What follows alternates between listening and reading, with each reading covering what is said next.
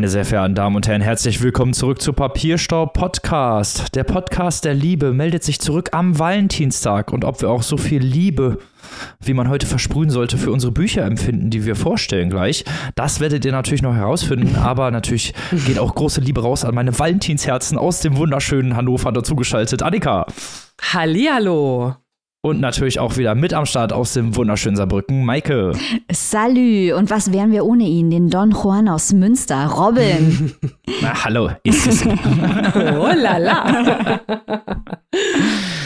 Ja, natürlich haben wir auch wieder ein paar spannende Neuigkeiten fürs Vorgeplänkel.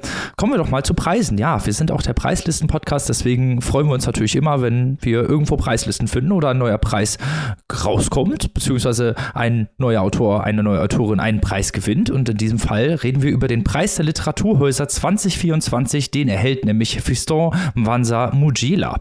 Wup, wup. Yeah. ja, wenn ihr fleißige HörerInnen von Papierstau Podcast seid, dann wisst ihr natürlich jetzt sofort, na, Folge 198 am 23. März 2022. Da hat doch die Papierstau-Crew Tanz der Teufel von Fiston Mwanza Mujila besprochen. Recht habt ihr, genauso war's. Wir schauen noch mal kurz auf den Inhalt dieses Romans, weil wir viel zu selten kongolesisch-österreichische AutorInnen im Programm haben. Und genau das haben wir hier vor uns. Es geht hier um das Grenzgebiet zwischen dem damaligen Zaire und Angola in den 1990er Jahren. In der Heimatstadt des Autors im damaligen Zaire treffen wir auf eine Gang von Straßenkindern und einen österreichischen Auswanderer, die gemeinsam die letzten Jahre von Mobutus Diktatur erleben. Man sieht am Horizont schon den Bürgerkrieg aufziehen und wir erfahren einiges über die soziale, über die gesellschaftliche, über die politische Situation, insbesondere über die Saira, die über die Grenze ins kriegsgebeutelte Angola ziehen, um dort in den Diamantenminen zu Geld, zu Reichtum zu kommen und dabei ihr Leben riskieren. Das alles ist ein sehr aufregend ästhetisch gestaltetes Buch voller Rhythmus, Rumba, Mambo, afrikanischer Jazz und natürlich der titelgebende Tanz der Teufel spielen eine große Rolle. Ein sehr musikalisches Buch und das zu betonen ist wichtig, wenn man verstehen möchte, wofür genau der Autor überhaupt den Preis bekommen hat. Ganz genau. Fisson Wansabunjila wird nämlich hier nicht für seine Romane ausgezeichnet, sondern er wird damit als Autor geehrt, der sich in hohem Maße um den einmaligen Charakter von Literaturveranstaltungen verdient macht, indem er das ganze Publikum eben mitreißt und dafür hat er jetzt den Preis der Literaturhäuser 2024 bekommen, der immerhin auch mit 20.000 Euro dotiert ist und er darf jetzt auch eine Lesereise machen durch die ganzen Literaturhäuser des Netzwerks. Ich glaube, das Ganze wird dadurch so spannend. Maike hat das ja vorhin auch schon erwähnt. Die Texte sind halt sehr, sehr musikalisch, sehr, sehr rhythmisch und äh, das ist also keine, ja, ich möchte es mal vielleicht so nennen, Standardlesung, die einen dort erwartet, sondern das ist fast schon multimedial mit äh, Gesang, mit, äh, ja, richtig, richtig gebenden Erleben der Texte auch seitens des Autors. Und äh, da kann ich mir vorstellen, dass dieser Preis da auch äh, genau den richtigen äh, ausgezeichnet hat. Genau, und noch ein Shoutout an Graz. Dort äh, wohnt Fiston Mwanza Mujila, die Heimatstadt von Clemens Setz und des neuen Juryvorsitzenden des Bachmann-Preises, Klaus Kastberger, der dort auch wirkt. Ähm, also Graz hat es literarisch einfach drauf, muss man jetzt auch mal sagen. Grüße gehen raus und Glückwünsche gehen hin. Dann haben wir natürlich noch einen weiteren Preis für euch. Ja, es geht weiter mit den Preisen und zwar den Usedomer Literaturpreis. Den hat dieses Jahr Ronja Othmann bekommen für ihren Debütroman Die Sommer. Kurze, kurzer Recap in Die Sommer. Es ist ein autofiktionaler Coming-of-Age-Roman, in dem es um Leila geht, die jedes Jahr in den Ferien mit ihren Eltern in die Heimatregion ihres kurdisch-jesidischen Vaters reist. Dort taucht das Mädchen, das in Deutschland aufwächst, in eine andere Welt ein und lernt nach und nach, was die Menschen um sie herum geprägt hat. Ein sehr interessantes interessantes Debüt. Also wir waren damals sehr begeistert und können ja diese Preis, diesen Preis, dass er an Ronja Othmann geht, nur unterstützen. Ja, und auch in diesem Fall, genau wie bei den im ersten Preis, den wir gerade verkündet haben, hatten die Papierstau-HörerInnen wieder mal die Nase vorn, denn wir haben diesen Debütroman in unserer Folge 121 vorgestellt. Das ist schon eine ganze Ecke her. Im September 2020 war das, überlegt mal. Und wir haben uns natürlich im ersten Moment gefragt, Moment mal, warum bekommt denn Ronja Othmann für dieses wirklich, wie Robin gerade schon gesagt hat, äh, sehr interessante, aber dennoch äh, ja schon etwas ältere Buch jetzt den Usedomer Literaturpreis. Und es ist natürlich so, Usedom, die Insel ist ja zu ungefähr drei Vierteln äh, gehört sie zu Deutschland und zu einem Teil auch zu Polen und entsprechend ist dort also auch die Jury äh, besetzt. Der Jury sitzt nämlich keine geringere als die Literatur-Nobelpreisträgerin Olga Tokarczuk vor.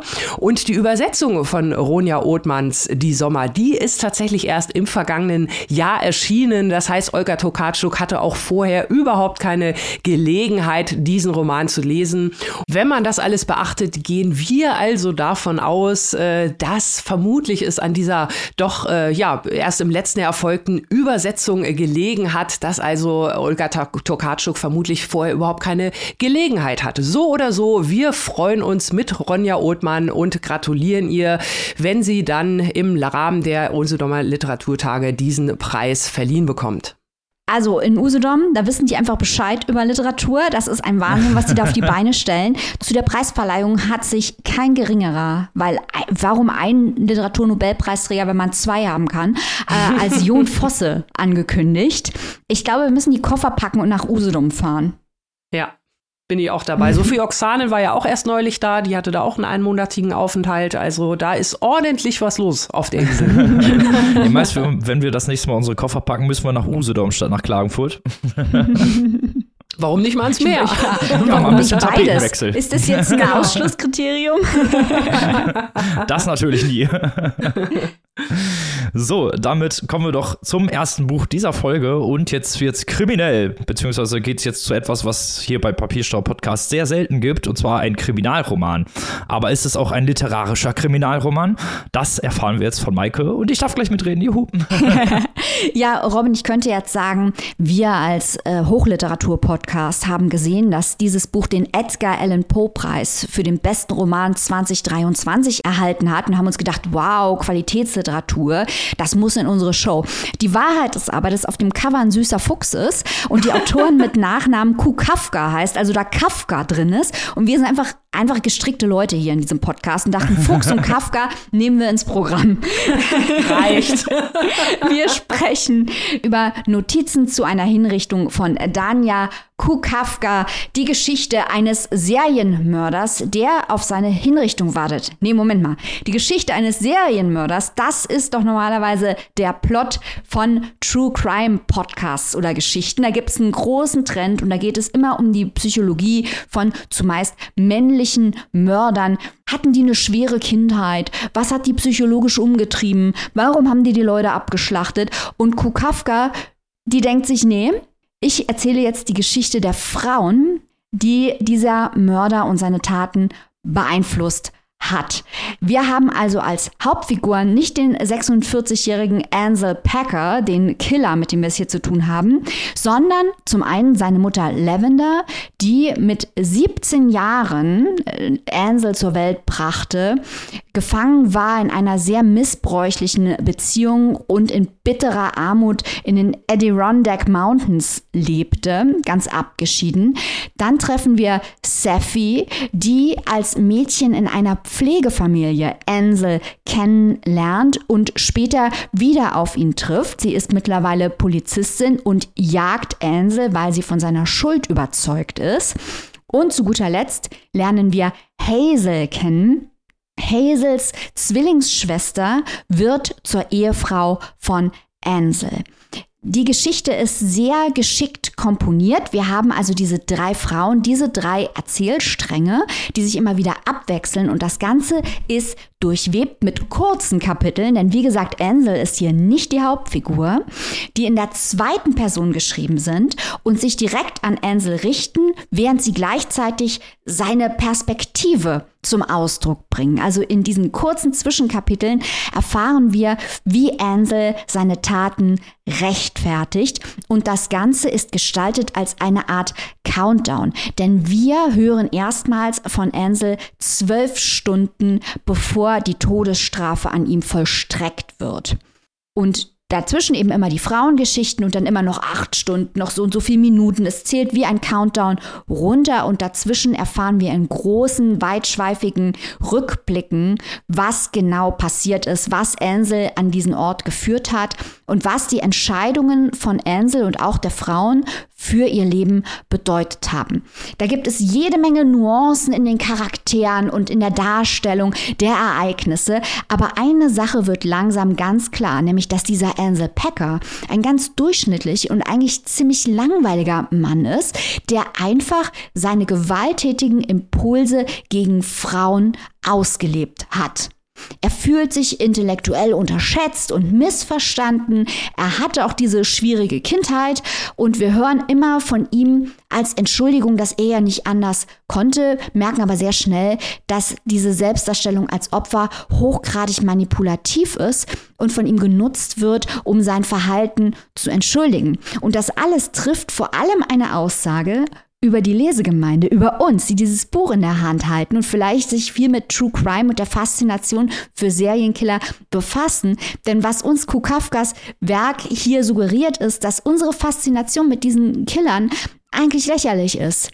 Weil diese Killer lächerliche Männer sind, die ihr Leben nicht auf die Reihe bekommen haben und wir uns eigentlich mit den Opfern befassen sollten und mit dem Umfeld und was das alles für die Menschen um diese Killer herum bedeutet hat. Die äh, titelgebenden Notizen, die sind ein Traktat, das Ansel verfasst hat. Der ist nämlich auch ein gescheiterter Philosophiestudent. Und diesem Traktat beschäftigt er sich mit der Tatsache, dass Menschen nicht rein gut oder böse sind. Das hält er für eine tiefe Einsicht, ist es selbstverständlich nicht. Äh, die Frage, die aber das ganze Buch durchzieht, ist, wie die Entscheidungen, die wir treffen und unsere Reaktionen auf das, was uns passiert, unser Leben beeinflussen.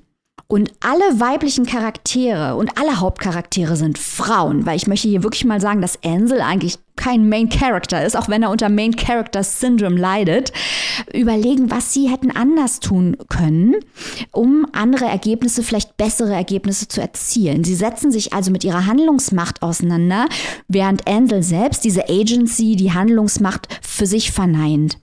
Und jede Frau hat leicht andere Ansichten über Schuld, Vergebung, böse, gut, häufig ambivalent oder sich ändernd über Zeitverläufe. Und genau das macht diesen Thriller so spannend. Plus, wir haben es hier natürlich mit der Todesstrafe zu tun. Das heißt also, Lesende, die Fans von Menschenrechten sind, so wie ich, äh, haben hier den Eindruck, dass der gute Ansel natürlich auch ermordet wird.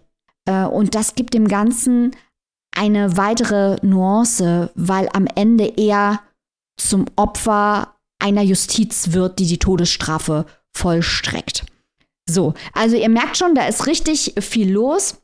Und die wahrlich spannenden Charaktere sind die Frauen, die eben Glück, Sinn und Vergebung finden in Gemeinschaft, in der Arbeit, mit Freunden, mit Familien, die ihre Ängste bekämpfen, die, haltet euch fest, intergenerationales Trauma besiegen. Ich weiß überhaupt nicht, wann ich das letzte Mal eine Geschichte über eine Frau gelesen habe, die es geschafft hat, intergenerationales Trauma zu besiegen und die einfach ihre Leben leben und im allerletzten Kapitel, ich sage nicht wie, deswegen ist es kein Spoiler, recht Danja Kukawka die Toten, weil sie natürlich als Autorin an die Realität oder die Logik der Realität nicht gebunden ist. Hat mich sehr beeindruckt. Robin, wie hat dir Danja Kukafkas Fuchsroman gefallen? Ich habe mich sehr gut unterhalten gefühlt, sage ich ganz ehrlich. Also das ist ein so, also ein so spannendes Buch erstmal, muss man natürlich auch sagen. Ne? Also einfach True Crime schreiben kann ja jeder, aber in diesem Fall, das, was ja normalerweise kriminale Romane ausmacht, ist ja, dass man nicht weiß, wer der Täter ist und von vornherein ist ja relativ, also was heißt relativ, ist es von vornherein ab Seite 1 klar, dass Ensel diese Frauen umgebracht hat. Und da geht es halt mehr um die Schicksale und natürlich auch ein bisschen um die Jagd, aber vor allem auch um die Schicksale, die, die verschiedenen Frauen entweder selbst erlebt haben oder bei ihren Geschwistern erlebt haben, je nachdem, mit wem sie da zu tun hatten. Und ich fand, das war wirklich, wirklich toll geschildert. Zum einen wegen diesen ganzen Zeitebenen. Also es ist ja zeitlich immer ganz anders aufgebaut. Man bekommt immer so Informationsbits und dann in späteren Kapiteln lernt man dann die Grundgeschichte kennen oder wo mhm. dann diese Informationsschnipsel am Anfang herkamen. Das heißt, es ergibt sich, am Anfang hat man nur so kleine Puzzleteile und irgendwann ergibt sich daraus ein richtig, ja, spannendes und interessantes Bild und man denkt sich die ganze Zeit, ah, ach so, da so war das. Ach so, deswegen reagiert der Charakter so und so. Oder beziehungsweise das steht hinter dieser und dieser Szene und das hat mir sehr, sehr gut gefallen, weil es zum einen natürlich jetzt nicht der neueste literarische Kniff ist, müssen wir nicht drüber reden, aber wenn man das so gut komponiert, wie Kukafka das macht, dann lese ich das natürlich unfassbar gerne. Und natürlich muss man da auch nochmal drauf verweisen, die Charakter, die Charaktere sind unfassbar stark. Also ich weiß nicht, wie dir das ging, Maike, aber ich war wirklich von jedem einzelnen Charakter total gefesselt und irgendwie nach der Hälfte des Buches habe ich mich schon gefreut, wenn da mal jemand anders aufgetaucht ist oder wenn dann auch mal aus, was aus einem anderen Licht beleuchtet wurde, weil Kukafka so eine ganz eigene, sehr emotionale Art hat, die Charaktere zu beschreiben und auch ihre Gefühle und Emotionen sehr eindrücklich dem Leser klarzumachen. Also es gibt irgendwo eine Szene, wo jemand sagt, dass er sich fühlt wie so ein Teig, der erst in Form gepresst werden muss. Und das waren so, das waren so Sätze, die haben mich, die haben mich richtig berührt und ich dachte mir so, oh, okay, okay. ein bisschen quick to judge gewesen, als ich gedacht habe, ach, Kriminalroman. und äh, dann ist hier wirklich so ein ja, literarischer Diamant herausgekommen. Das hat mir wirklich sehr gut gefallen. Und auch dieser Ton. Also es ist ja ähm, es, es, hat ein sehr, sehr gutes Pacing zwischen Exposition, also dass einem erklärt wird, was da wie wo passiert, und auch literarischen Feinheiten, dass Emotionen gezeigt werden, dass zum Beispiel teilweise auch sprachlich etwas anders eingearbeitet wird. Es gibt zum Beispiel Charaktere, die denken dann in Briefen, die sie niemals abschicken werden und reden so mit Personen, die sie nicht sehen oder nicht sehen können. Und das hat mir auch sehr, sehr gut gefallen, weil sie hier immer mal wieder so kleine literarische Kniffe äh, jetzt nicht überladen oder so benutzt, um den Leser bei der Stange zu halten. Und das hat bei mir äh, direkt funktioniert. Ah, das freut mich, Robin. Also ich war auch, äh, genau wie du bin ich daran gegangen, habe gedacht, ja gut, das wird jetzt ähm, Kriminalliteratur, machen wir mal was anderes, aber das Ding ist literarisch wirklich gut, muss man sagen. Ein paar Klischees sind drin, aber im Großen und Ganzen, ich war auch so gefesselt, ich konnte das nicht mehr weglegen. Äh, was mich teilweise ein bisschen rausgeschmissen hat, war die Übersetzung. Also zum Beispiel wird da mehrfach das Wort fadenscheinig verwendet für den fadenscheinigen Teppich und das fadenscheinige T-Shirt. Das kann man alles machen, das ist nicht falsch, aber normalerweise würde man natürlich verschlissen sagen. Also es ist eine ungewöhnliche Wahl. Ich nehme an, das amerikanische Original war Threadbare. Ähm, auch an anderen Stellen wurden recht altbackene Begriffe eingefügt. Man, wir haben es da zweimal mit einem vierschrötigen Mann zu tun. ja, stimmt ich, nehme, ich nehme an, dass das äh, amerikanische Originalwort äh, Square war und das würde ich jetzt mal mit bullig übersetzen. Also nicht, dass vierschrötig mhm. falsch wäre, aber das ist ja ein Wort, das keiner mehr benutzt. Teilweise hat mich die Übersetzung da ein bisschen rausgehauen. Da sind auch teilweise Sätze drin, äh, die Einschübe haben, die irgendwie überhaupt gar keinen Sinn ergeben, die ich dann mehrfach gelesen habe, wo ich mir dachte, mh, hm, ich weiß jetzt nicht, da hätte vielleicht auch dann noch mal ein Lektor genauer drauf gucken können. Das fand ich ein bisschen schade, gerade weil diese Du-Ansprache gegenüber Ansel, also dass man den Abstand durch das Du schafft mhm. äh, und auch diese, diese Art der Anklage durch das Du schafft, dieses konfrontative Du statt dem empathischen Ich. Er versucht ja die ganze Zeit Empathie für sich zu wecken. Aber man merkt immer mehr, dass er ein großer Manipulator ist. Das ist so schlau gelöst durch Kukafka. Sprachlich wirklich Respekt, muss man sagen. Und zum anderen, Robin, mir ging es, du hast nochmal die Charaktere angesprochen, mir ging es genauso. Und Info aus dem Backoffice, Robin und ich haben vorher, bevor wir angefangen haben aufzunehmen, darüber gesprochen, welche Charaktere wir am liebsten mögen, was ganz klar kein literaturwissenschaftliches Kriterium ist. Wenn ihr irgendwo eine Rezension hört und einer sagt, ja, da konnte ich mich ja mit keinem identifizieren, wisst ihr, dass das ein Schwachsinnsgespräch ist, weil Literatur nicht dafür da ist, sich mit Leuten zu identifizieren. Aber wir haben hier drüber gesprochen, was sympathisch und unsympathisch oder relatable und unrelatable ist, weil es ja das Thema ist. Wer ist hier gut, wer ist hier böse? Und natürlich hat Ansel mit seiner Grundannahme, die er für unglaublich tiefgründig hält, komplett recht. Auch die guten Charaktere haben Gefühle, äh, die moralisch falsch sind. Neidisch zu sein auf die eigene Schwester äh, ist moralisch falsch oder selbstzerstörerisches Verhalten haben wir gefunden. Oder die Mutter, die ihre Kinder verlässt. Obwohl sie in einer Drucksituation ist, könnte man dann fragen, war das gerechtfertigt? Sie selber macht sich an einer Stelle Vorwürfe und sagt, ich habe mich selbst statt meiner Kinder gerettet, wo ich mir dachte, nee, so war es eigentlich nicht. Also das, da, diese, diese moralischen Nuancen, die werden da aufgemacht und man merkt die ganze Zeit, dass Ansel versucht, auch dort, wo es etwas Eindeutiges gibt oder wo die Ambivalenz nicht mehr zu rechtfertigen ist, dort versucht, Grauzonen zu errichten. Konnte nichts dafür, dass ich diese Frau erwürgt habe. Ich habe das ja gar nicht geplant. Und man merkt an ganz, ganz vielen Grauzonen, die hier eingefügt werden, bekommt man als Leser die Aufgabe, zu entscheiden, okay, wo ist aber keine Grauzone mehr? Weil es gibt Dinge, da ist keine Grauzone mehr. Und Ansel versucht ganz aktiv, dagegen anzuarbeiten. Und man stellt sich die ganze Zeit selbst in Frage und wird auch aufgefordert, die ganze Zeit Werturteile zu treffen. Und das macht es auch sehr aufregend, fand ich. Ja, auf jeden Fall. Ich fand auch interessant, was du gerade nochmal zu dieser Du-Perspektive gesagt hast, in der Ensel immer sozusagen mit sich selber spricht, oder zumindest hatte ich das so im Kopf, dass er, das ist so ein narzisstisches, ja, so ein narzisstischer Auswuchs, dass er mit sich selber redet und sich selber immer einredet, ja, du hast das ja gar nicht gewollt, du konntest ja gar nicht anders wegen deiner, wegen deiner Vorgeschichte. Und wir sehen ja immer wieder Charaktere, die trotz ihrer Vorgeschichte äh, oder wegen ihrer Vorgeschichte ganz anders handeln und sich dafür entschieden haben, etwas Gutes zu machen oder andere Entscheidungen zu treffen. Und das ist ja das, die ganze Zeit, wo Ansel mit seiner Theorie drumherum rennt und mhm. sagt, ja gut und böse, das ist nur eine Ansammlung von Entscheidungen und damit versucht sein eigenes der sein eigenes Fehlverhalten zu rechtfertigen, obwohl wir das in anderen Charakteren sehen, die das viel besser gemacht haben. Und das fand ich sehr interessant, diese, dieses äh, philosophische Konzept von Moral und gleichzeitig dann diese dieses Zeigen von der sehr unmoralischen äh, Haltung, die Ensel annimmt, der ja auch ein ausgewachsener Soziopath ist, kann man ja einfach so festhalten, mhm. der auch die Leute manipuliert und auch selber weiß, dass er die Leute manipuliert, mhm. aber in anderer Perspektive dann wieder sagt, ja, ich bin ja gut, weil ich töte ja nicht jeden so gefühlt. Also das ist auch sowas. Ja, ja, und ne? die anderen sollen mich retten, die anderen müssen mich retten, ja. Mhm. Und äh, das, das hat mir auch einfach so gut gefallen, weil man das äh, so an vielen Perspektiven auch einfach sieht, wo die Charaktere teilweise mit sich strugglen. So hier das Heffon, die Polizistin, die in Anführungsstrichen erstmal altruistisch handelt, aber in ganz vielen Situationen auch egoistisch handelt. Ne? Also da haben wir ganz, ganz viele so Gegensätze, kontrastierende Gegensätze. Hazel, die in einer schwierigen Situation ist und dann Neid auf ihre Schwester empfindet und dann später die ähm, Rollen umgekehrt sind. Also das äh, sind so interessante Bilder, die eben von der Autorin hier auch wirklich sehr emotional und eben auch mitreißend hergestellt werden. Und das gibt es auch nicht in jedem Buch. Genau, und auch bei Ansel, der ja, und ich glaube, das haben wir jetzt schon rausgearbeitet, äh, eine eigentlich traurig lächerliche Figur ist, weil er eine Vorstellung von sich hat, die auch mit der Realität nicht übereinstimmt und halt den Eindruck hat, ich werde gedemütigt, ich werde nicht akzeptiert und nicht wahrgenommen auf die Art und Weise, die ich es verdiene, der ein übersteigertes äh, Selbstwertgefühl hat äh, und dann eben ausrastet. Das kennen wir alle, solche, solche toxischen Boys, die durch die Welt gehen und sich denken, warum erkennt ihr denn alle nicht, wie genial ich bin?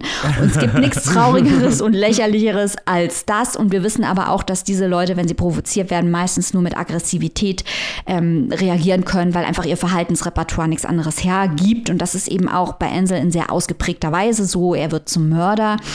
Und gleichzeitig nimmt Kukafka ihm aber die Menschlichkeit nicht weg. Mhm. Also ich will jetzt nicht sagen, dass ich mit Ansel Mitleid gehabt habe. Aber als ihm Dinge widerfahren sind, die falsch sind, da bin ich wütend geworden, weil ich mir dachte, nee, das geht aber auch, so geht das aber nicht. Ihr macht mhm. es ja noch schlimmer, wenn äh, man muss auch ihm gegenüber fair und gerecht bleiben. Und da sind auch ganz viele Zwischentöne, auch die Geschichte seiner Kindheit ist ja wirklich schrecklich. Mhm. Und äh, das hat mir auch gut gefallen, wie auch die anderen Figuren um ihn herum mit der Tatsache ringen, dass auch Ansel ein Mensch ist mit Emotionen und dass sie, wenn sie ihre Menschlichkeit bewahren wollen, sich vielleicht auch auf eine gewisse Art und Weise auch dem Mörder gegenüber verhalten müssen, um ihre eigene Integrität als Menschen zu bewahren. Das hat mich äh, sehr fasziniert. Ja, auf jeden Fall sehr viele Ebenen, die man hier sehen kann. Und da gibt es bestimmt noch hundert andere. Also da gab es mhm. auch ganz, ganz viele so kleine, interessante Nebenstories. Also man ist hier wirklich von Seite 1 bis zur letzten Seite ist man hier total gefesselt. Und ihr, ihr könnt Ihr könnt auf sehr viele Plot-Twists gespannt sein, wenn ihr dieses Buch denn dann lest. Was wir euch nur empfehlen können, Maike, erzähl doch mal, wo und für wie viel Euronen man sich das besorgen kann. Notizen zu einer Hinrichtung von Danja Kukawka ist auf Deutsch erschienen bei unseren Freunden von Blumenbar in einer Übersetzung von Andrea O'Brien. Das gebundene Buch erhaltet ihr für 22 Euronen und die keimfreie E-Book-Edition für 16,99. Und vorne ist ein süßer Fuchs drauf, haben wir es schon erwähnt. Dann kommen wir doch mal ohne Umschweife zum nächsten Buch, was ich vorstellen darf. Es heißt Zitronen von Valerie Fritsch. Ein sprachgewaltiges Buch über das Münchhausen-Stellvertreter-Syndrom laut Verlag. Ob das dann wirklich so ist, äh, erkläre ich euch gleich. Erstmal zu Valerie Fritsch. Die ist 1989 in Graz geboren. Ah, da ist Graz wieder. Eine österreichische Schriftstellerin und Fotokünstlerin. 2007 nach ihrem Abitur absolvierte sie einen Lehrgang der Akademie für angewandte Fotografie. Ihr Schaffen wird stark durch Reisen geprägt, die sie jedes Jahr für sechs bis sieben Monate an die unterschiedlichsten Orte der Welt unternimmt. Seit ihrem zweiten Roman erscheinen Fritschs Werke im Surkamp Verlag, der durch niemand geringeren als Clemens J. Setz auf sie aufmerksam wurden. Auf Einladung von Klaus Kasperger nahm sie 2015 am Ingeborg-Bachmann-Wettbewerb teil und gewann nicht nur den Kelag, sondern auch den BKS Publikumspreis. Ihr letzter Roman Herzklappen von Johnson Johnson stand auf der Longlist des Deutschen Buchpreises und gewann den Brüder Grimm-Preis der Stadt Hanau. Auch wir haben das Buch hier natürlich besprochen. Siehe Folge 102.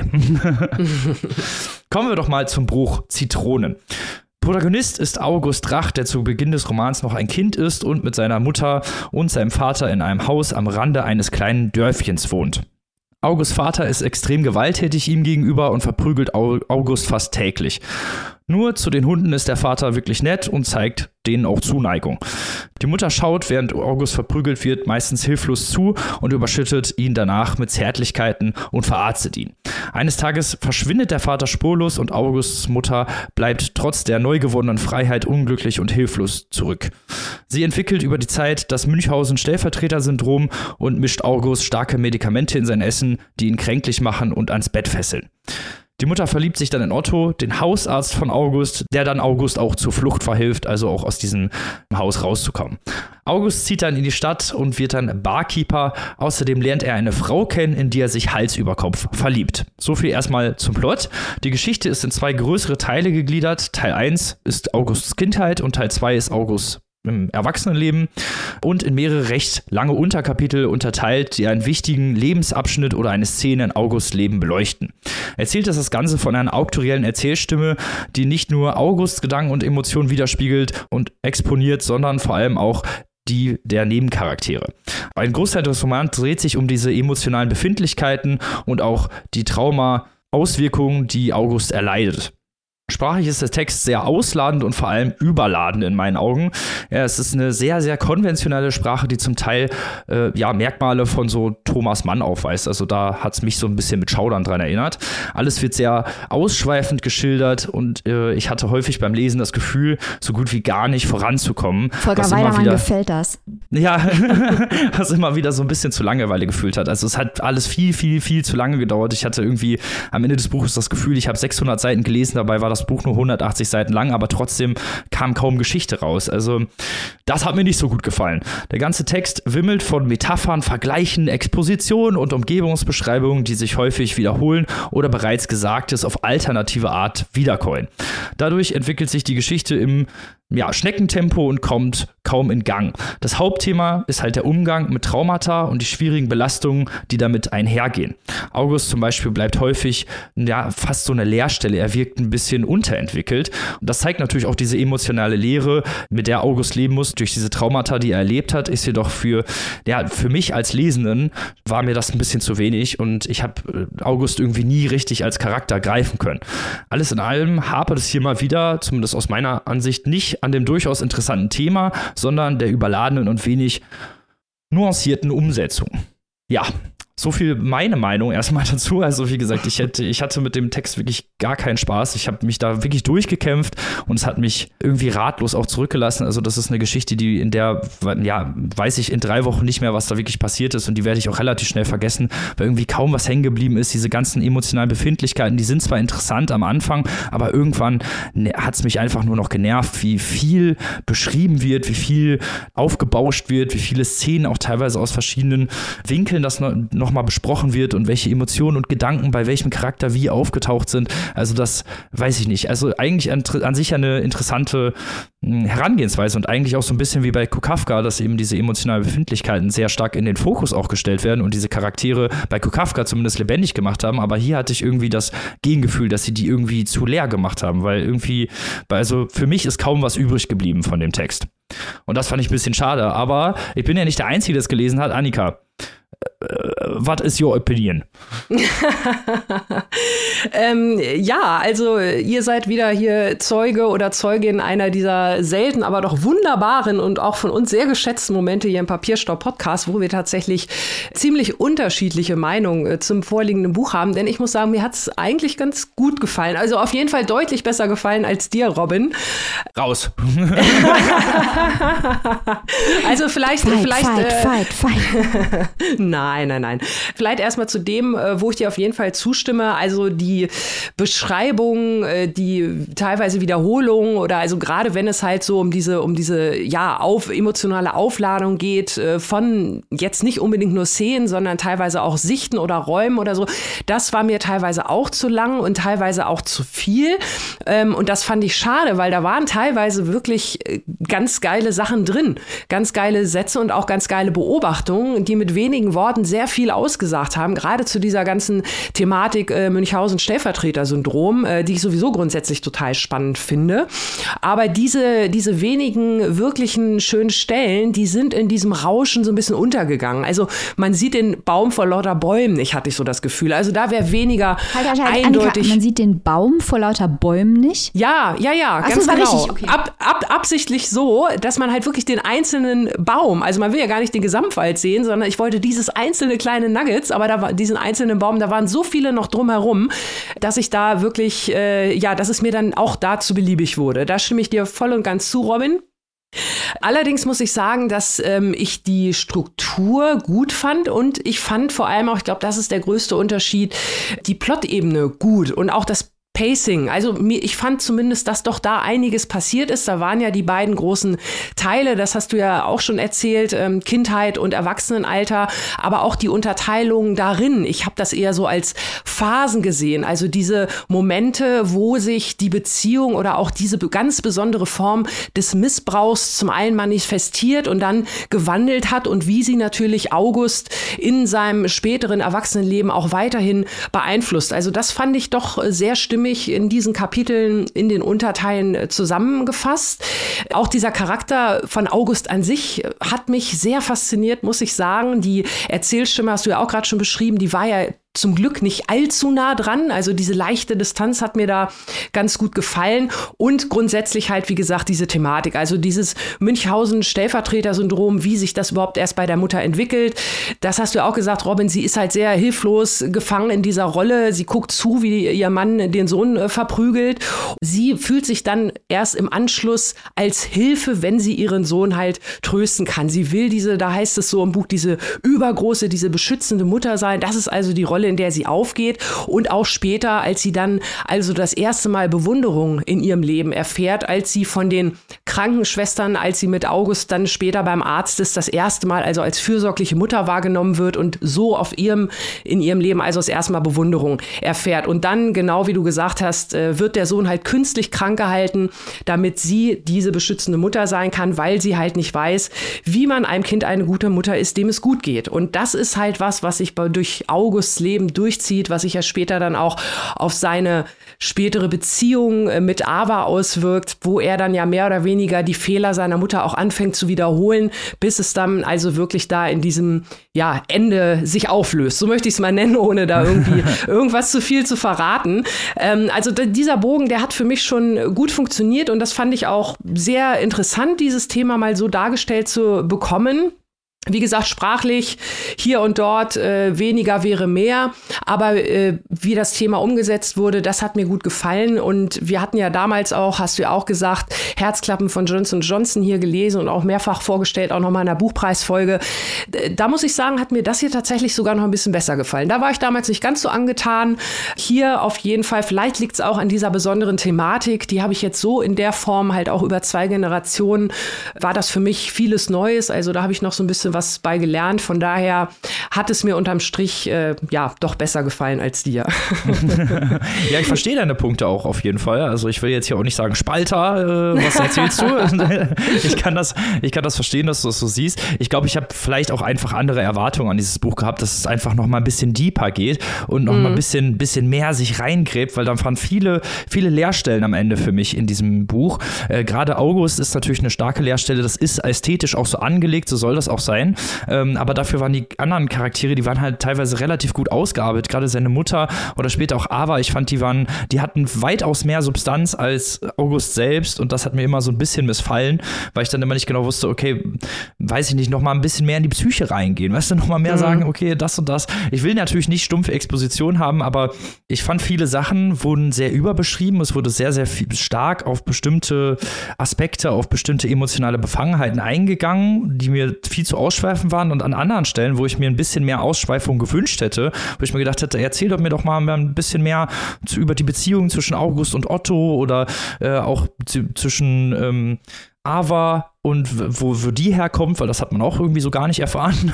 Und äh, das waren so Sachen, die, die haben mir gefehlt. Oder da habe ich mir gedacht, da hätte ein bisschen mehr drin stecken können und an anderen Ste Stellen ein bisschen weniger. Äh, nichtsdestotrotz fand ich, gab es hier immer wieder so kleine Bonmots.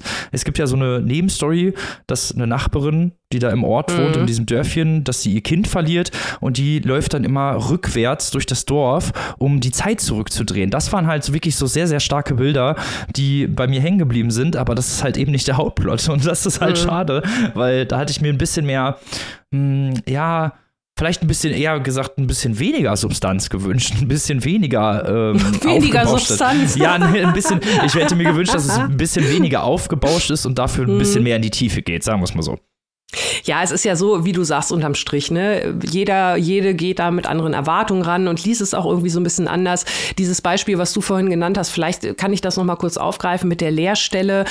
Das hat für mich zum Beispiel auch gut funktioniert, weil das ja dieses Leiden, dieses lebenslange Leiden von August ganz äh, für mich sehr schlüssig verdeutlicht hat. Also er ist ja die ganze Zeit auf der Suche, er weiß ja nicht, was mit ihm los ist. Also natürlich weiß er, dass sein Vater ihn körperlich missbraucht hat. Sehr, sehr schlimm, das weiß er natürlich. Er weiß aber auch, dass er immer bei seiner Mutter Schutz gefunden hat in diesen Momenten. Und was er natürlich nicht weiß, ist, dass die Mutter ihm weiterhin Schutz gegeben hat, aber gleichzeitig auch ihm schweres Leid zugefügt hat, ohne dass es ihm bewusst war. Er war halt immer viel krank als Kind und so, wurde ihm das ja immer erzählt. Dann hat ihn der Zufall mehr oder weniger raus ausgeholfen. Und diese Leerstelle versucht er die ganze Zeit zu ergründen, auch in seiner Beziehung mit Ava. Und ähm, von daher, das hat, das hat für mich schon gut funktioniert. Und auch die Frage dieser ja, Co-Abhängigkeit oder, oder Co- Mittäterschaft. Zum einen natürlich von der Mutter damals, die tatenlos zugesehen hat, und dann natürlich auch die Frage, welche Rolle der neue Mann in ihrem Leben spielt. Mhm. Der Arzt, der natürlich dann ab einem gewissen Punkt auch mehr oder weniger unfreiwillig zum Mittäter wird. Also das, äh, ja, und dadurch sich auch wieder mal die Rollen da verschoben haben. Also von daher hat das mit der Lehrstelle zumindest für mich da gut funktioniert, weil am Ende, als sie gefüllt hat, äh, als sie gefüllt wird, äh, ja, auch da wieder gehen wir jetzt nicht drauf ein, aber Sie bleibt ja nicht für immer leer. Nein, das ist richtig. Naja, also man sieht schon, wir haben hier sehr unterschiedliche Meinungen, aber ihr solltet euch natürlich wie immer selbst ein Bild davon machen. Zitronen von Valerie Fritsch erschienen im Surkamp Verlag. 24 Euro kostet es in der Hardcover-Variante und 20,99 Euro als digitale Version. So, jetzt sind wir am letzten Buch dieser Folge schon angekommen und jetzt bin ich ganz gespannt, denn es geht um ein sehr sehr wichtiges gesellschaftliches Thema und wir kommen zu einem Sachbuch. Yay! ja, ganz genau. Ich habe die große Freude. Ihr wisst ja, wir sind hier nicht nur der Podcast der fiktionalen oder autofiktionalen, sonst wie Literatur, sondern natürlich auch des Sachbuchs, der Non-Fiction-Bücher. Natürlich auch dann hier Sachbücher, genau wie Robin schon gesagt hat, die gesellschaftliche, politische oder sonstige Themen leuchten und die natürlich auch entsprechend literarisch umgesetzt just sind. Und deswegen, weil wir uns das auf die Fahne geschrieben haben, kurzer Ausblick, wir werden noch weitere Sachbücher in diesem Halbjahr im Programm haben. Ihr dürft gespannt sein, denn es stehen ja viele Themen an oder viele Themen sind interessant jetzt in Sachbüchern verarbeitet worden. Eins der Themen, die in diesem Jahr anstehen, ist natürlich die US-Wahl im November. Und von daher haben wir uns sehr gefreut, als wir im Verlagsprogramm von Rowold den nun vorliegenden Titel entdeckt haben von Annika Brockschmidt mit Die Brandstifter wie Extremisten die republikanische Partei übernahmen. Annika Brockschmidt hat Geschichte, Germanistik und War and Conflict Studies studiert, arbeitet als freie Journalistin und Autorin, hat zuletzt 2021 ein Buch Amerikas Gotteskrieger über die Macht der religiösen Rechten in den USA veröffentlicht und jetzt also ganz frisch erschienen ihr Blick auf die Republikanische Partei, beziehungsweise eigentlich ist es natürlich, wenn man gerade in die Geschichte zurückgeht, eine Geschichte der der ja, politischen Verhältnisse in den USA, denn sie beginnt erstmal gleich mit einem sehr gegenwärtigen Kapitel, mit einem schönen szenischen Einstieg, der also so ein bisschen die aktuelle Stimmungslage im Land erklärt. Da ist es eine, eine Wahlveranstaltung oder eine Wahlwerbungsveranstaltung einer Vereinigung mit dem wunderschönen Namen Moms for Liberty. Das ist so eine Protestbewegung, die als äh, ja, Protest gegen die Corona-Covid-Maßnahmen Maßnahmen entstanden ist. Ich glaube, das reicht so als Erläuterung, aus welcher Richtung der Wind dort weht. Es wird sich also moralisch entrüstet und äh, man fragt sich oder die Autorin will also jetzt dieser Frage nachgehen, wie konnte es so weit kommen? Wie konnte die Republikanische Partei in den USA also zu einer Partei werden, die offen rechte, rechtsextreme und ultrakonservative bis faschistoide Gruppen hofiert im Wahlkampf, wo es doch eine Partei war, die dereinst entstand als Partei der Sklavenbefreier oder die lange Zeit die Partei der Sklavenbefreiung und der BürgerrechtlerInnen war, wohingegen die Demokraten eher für die Sklaverei und für die Segregation standen.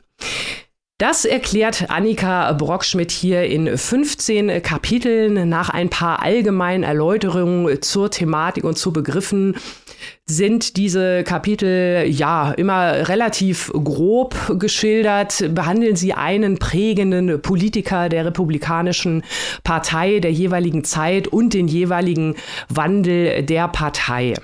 Da sind dann natürlich alle möglichen illustren Menschen dabei, alle möglichen illustren Führungsfiguren von Barry Goldwater in den 1960er Jahren, der also erstmals, so sagt Brockschmidt, äh, ja, gezündelt hat, wo der Extremismus erstmals aufflackerte, um bei diesem Bild der Brandstifter zu bleiben.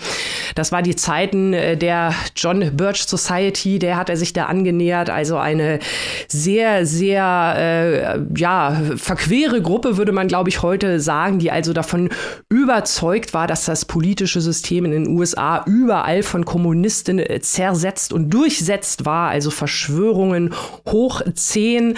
Da ging das also erstmal los, dass sich diese Gruppen da der Partei angenähert haben und sie erzählt also in den folgenden Kapiteln über weitere Politiker, natürlich Ronald Reagan, die Bushes, bis hin zu zuletzt vor Trump äh, mit Romney als sozusagen ja letzter Versuch, äh, diese Partei Partei noch zu schützen vor den Unterwanderungen, die halt immer größer wurden im Laufe der Jahre und letzten Endes dann also in der Wahl von Donald Trump zum US-amerikanischen Präsidenten mündeten. Wir wussten, wir wissen ja alle, können uns noch gut erinnern, was passiert ist. Wir sehen es ja jetzt aktuell auch gerade wieder am Vorwahlkampf, wie sich die Grenzen des Sagbaren immer weiter verschoben haben.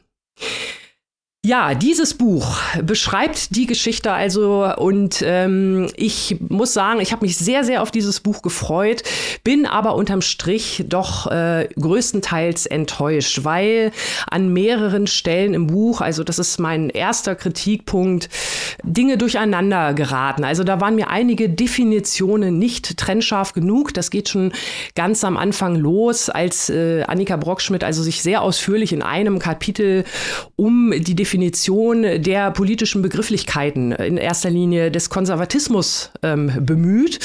Dort wird mehrfach von dem radikalen und dem amerikanischen Konservatismus geschrieben und es wird ganz klar gesagt im Vergleich zu Deutschland, dass die Republikaner in den USA, also konservative Position und Strömung vertreten, während bei den Demokraten alles von hier in Deutschland Linkspartei bis CDU, CSU abgedeckt sei. Da bleibt für mich dann nicht mehr viel übrig, was äh, dieser Definition entsprechen könnte. Von daher war ich dann auch im weiteren Verlauf dieser Erklärung äh, ja nicht immer ganz bei der Autorin, weil mir da einfach zu viel durcheinander gegangen ist. Ich, man hat äh, schnell den Überblick verloren, welches äh, politische Spektrum ist jetzt hier gemeint, welche Art äh, von welcher Strömung und äh, wie lässt sich das überhaupt erklären, weil, wie gesagt, äh, nach Abzug aller genannten Parteien bleibt da für mich zumindest nicht mehr viel übrig. Und die zweite Sache an dem Buch, die Thematik ohne Frage ist spannend. Denn diese Geschichte dieser Parteien oder überhaupt das politische System in den USA, das ist einfach eine,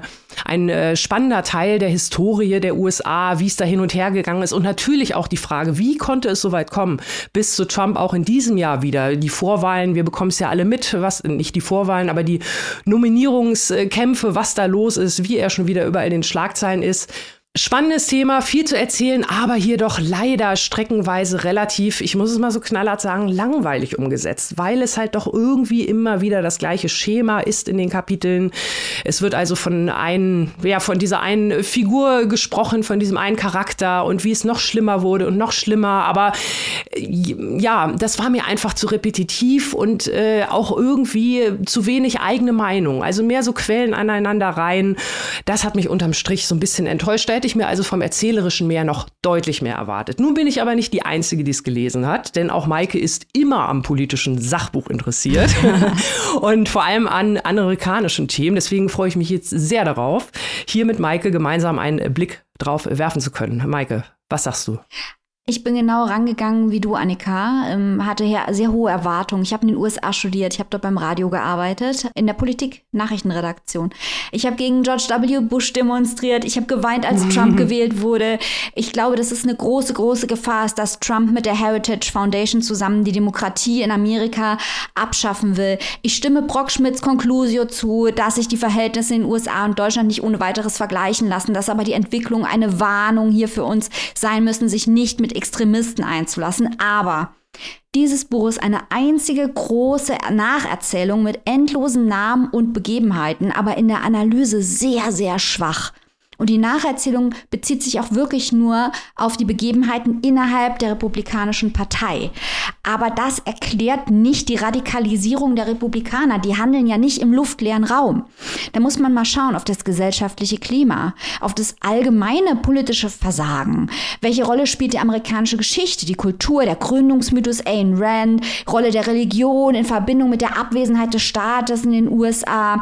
Ganz wichtig natürlich im Kontext des amerikanischen Faschismus ist, wie Susan Neyman richtig sagt, äh, die Behandlung von Sklaverei und Völkermord an der indigenen Bevölkerung, was in großen Teilen reframed oder totgeschwiegen wird, was die Tür öffnet, um auch über die Gegenwart, die einem vielleicht nicht gefällt, äh, zu lügen bei Donald Trump. Das sind alles ganz, ganz wichtige Aspekte. Ich könnte jetzt noch tausend andere auflisten. Klar kann ein Buch nicht alles abdecken, aber man kann nun mal den Abstieg oder die Radikalisierung einer Partei nicht erklären, indem man nur nacherzählt äh, einzelne Köpfe und einzelne Ereignisse, die mit diesen Köpfen zu tun hatten. Wir alle wissen, dass sich Geschichte nicht erzählen lässt, indem man auf die vermeintlich großen Männer, sind ja keine Frauen dabei in der Regel, auf die vermeintlich großen Männer schaut, sondern man muss auf die Masse des Volkes schauen und auf Wechselwirkungen schauen.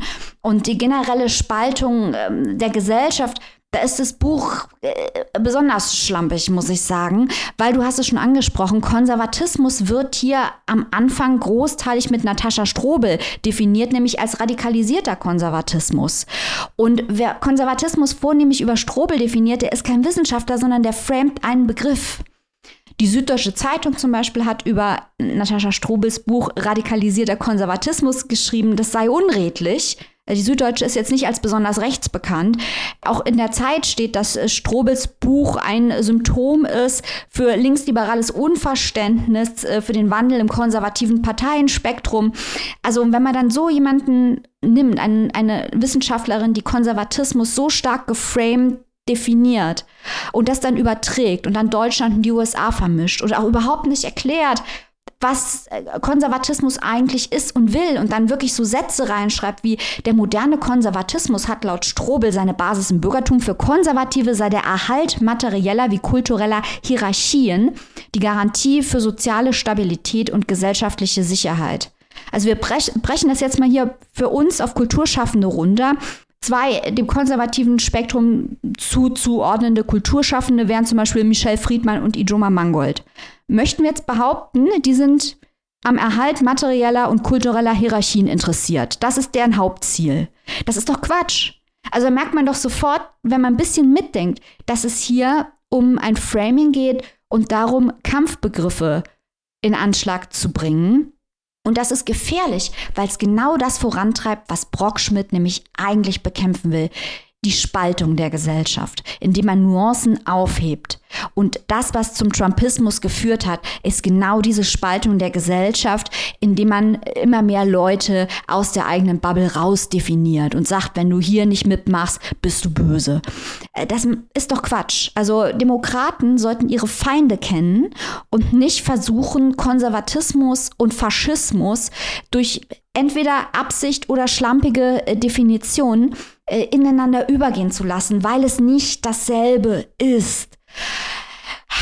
Da habe ich mich aufgeregt, aber das, das ärgert mich wirklich sehr, weil dieses Thema so wichtig ist und auch für Deutschland so wichtig ist, um die Brandmauer aufrechtzuerhalten gegen den Faschismus in Deutschland, gegen die AfD. Und wenn wir dann einfach anfangen, das konservative Spektrum da rein zu definieren durch die Hintertür, äh, dann haben die Demokraten ein Problem. Also die deutschen Demokraten. Die amerikanischen Demokraten haben auch ein Problem, das ist aber ein anderes. Annika, what the fuck? Ja, also ich bin genauso ratlos wie du. Ich finde es halt auch wirklich schade, weil es ist ja genau auch wie du gesagt hast, das haben wir jetzt beide übereinstimmend festgestellt, dass die Kapitel doch eigentlich immer nach so einem relativ gleichem Schema erzählt sind. Also dann hätte ich mir vielleicht, wenn man sagt, okay, ich knüpfe das immer so an einer, an einer Person auf, an einem schildernden Charakter, an einem schildernden Erlebnis, dann hätte ich mir da noch deutlich mehr erzählerischen Aspekt gewünscht, weil es war wirklich halt viel zwar viele Quellen und, und viele, viel recherchiert und viel gelesen und so weiter. Also das völlig außen vor. Es ist auch ein großes Quellenverzeichnis dabei und so weiter und so fort. Darum geht es gar nicht. Aber es ist halt wirklich sehr viel aneinandergereiht und es fehlt entweder halt der erzählerische, noch deutlich tiefere Moment oder halt der analytische Moment. Und diese Analyse ist halt in erster Linie tatsächlich in dem jetzt auch von dir nochmal erwähnten Kapitel, wo es also um diese Definition zu diesen Begrifflichkeiten geht und aus welchen Gründen auch immer. Unterm Strich sehe ich es genauso wie du. Es geht da einfach viel zu viel durcheinander und das ist nicht nur schade, sondern das kann auch gefährlich sein. Ich habe es, mhm. wie gesagt, nicht verstanden, weil ich einfach überhaupt nicht weiß, was jetzt hier unterm Strich mit Konservatismus gemeint ist. Weil außerhalb ja, es kann ja. nur Rechtsextremismus ja. sein, weil wie gesagt, von Linkspartei bis CDU, CSU ist alles äh, in dem anderen Spektrum, nämlich in dem Demokratenspektrum in dieser Analogie. Äh, ja, und dann denke ich wirklich, habe ich da auch irgendwie eine andere Vorstellung. Also das ist so eine grundsätzliche Definitionsfrage, die es dann auch mir halt schwer macht, ähm, da die Analyse dann noch weitergehend zu durchdringen. Aber wie gesagt, es kam dann ja auch nicht mehr so viel Analyse. Aber Annika, das ist, was du anführst, das ist relativ am Anfang und am Ende heißt es dann mhm. nochmal. Also sie legt erst da, Brockschmidt, dass die GOP, also die, die Republikaner, heute rechtsextrem dominiert sind und sagt mhm. dann, diese Rechtsextremen bei den Konservativen, das sei aber trotzdem echter Konservatismus. Es gibt nämlich verschiedene Versionen von Konservatismus, liberalen wie illiberalen. So, damit hm. suggeriert sie, dass Rechtsextremismus echter Konservatismus ist. Ist es aber nicht. Also das ist wirklich gefährlich und das ist Ideologie und hat mit Wissenschaft nichts zu tun, hat auch mit dem tatsächlichen Konservatismus nichts zu tun. Also die Brandmauer gegen den Faschismus, die erhält man so nicht aufrecht, indem man immer mehr Leute in den rechtsextremen Bereich rein definiert, die da überhaupt nicht hingehören. Ähm, ich, ich weiß nicht, ob ich so weit gehen würde, es äh, ideologisch zu nennen. Ich habe es, wie gesagt, einfach schlicht und ergreifend nicht verstanden. Ich bin der Meinung, da ist irgendwas durcheinander gekommen, was es nicht besser macht, weil ich auch später im Buch noch so zwei, drei Stellen gefunden habe, wo dann die Reihenfolge von den Präsidenten so ein bisschen durcheinander gekommen ist und so. Also so ein, zwei Sachen, wo ich dachte, ja, nee, das, das kann nicht so richtig sein. Und unterm Strich ist es nervig, ärgerlich und möglicherweise halt auch genau das Gegenteil von dem, was dieses Buch eigentlich erreichen sollte und auch wollte. Und das ist dann halt wirklich schade. Ja, klingt gar nicht mal so gut. Ähm, und für wie viel können sich das die geneigten ZuhörerInnen denn besorgen? Ja, die Brandstifter von Annika Brockschmidt ist erschienen im Rowold Verlag und ist erhältlich im Hardcover für 24 Euro und im E-Book für 19,99. Das klingt doch fair. Damit sind wir jetzt am traurigsten Teil der Sendung angekommen und zwar dem Ende. Oh. Ja, alles Gute muss enden, auch Papierstopp Podcast, aber nicht verzagen. Wir sind natürlich in zwei Wochen wieder für euch am Start und haben natürlich wieder tolle Neuerscheinungen mit dabei. Bis dahin, liebe Leute, wie immer, gehabt euch wohl, lest was Gutes und bleibt bitte gesund. Wir dürfen euch an dieser Stelle das Tschüss anbieten. Tschüss. Tschüss.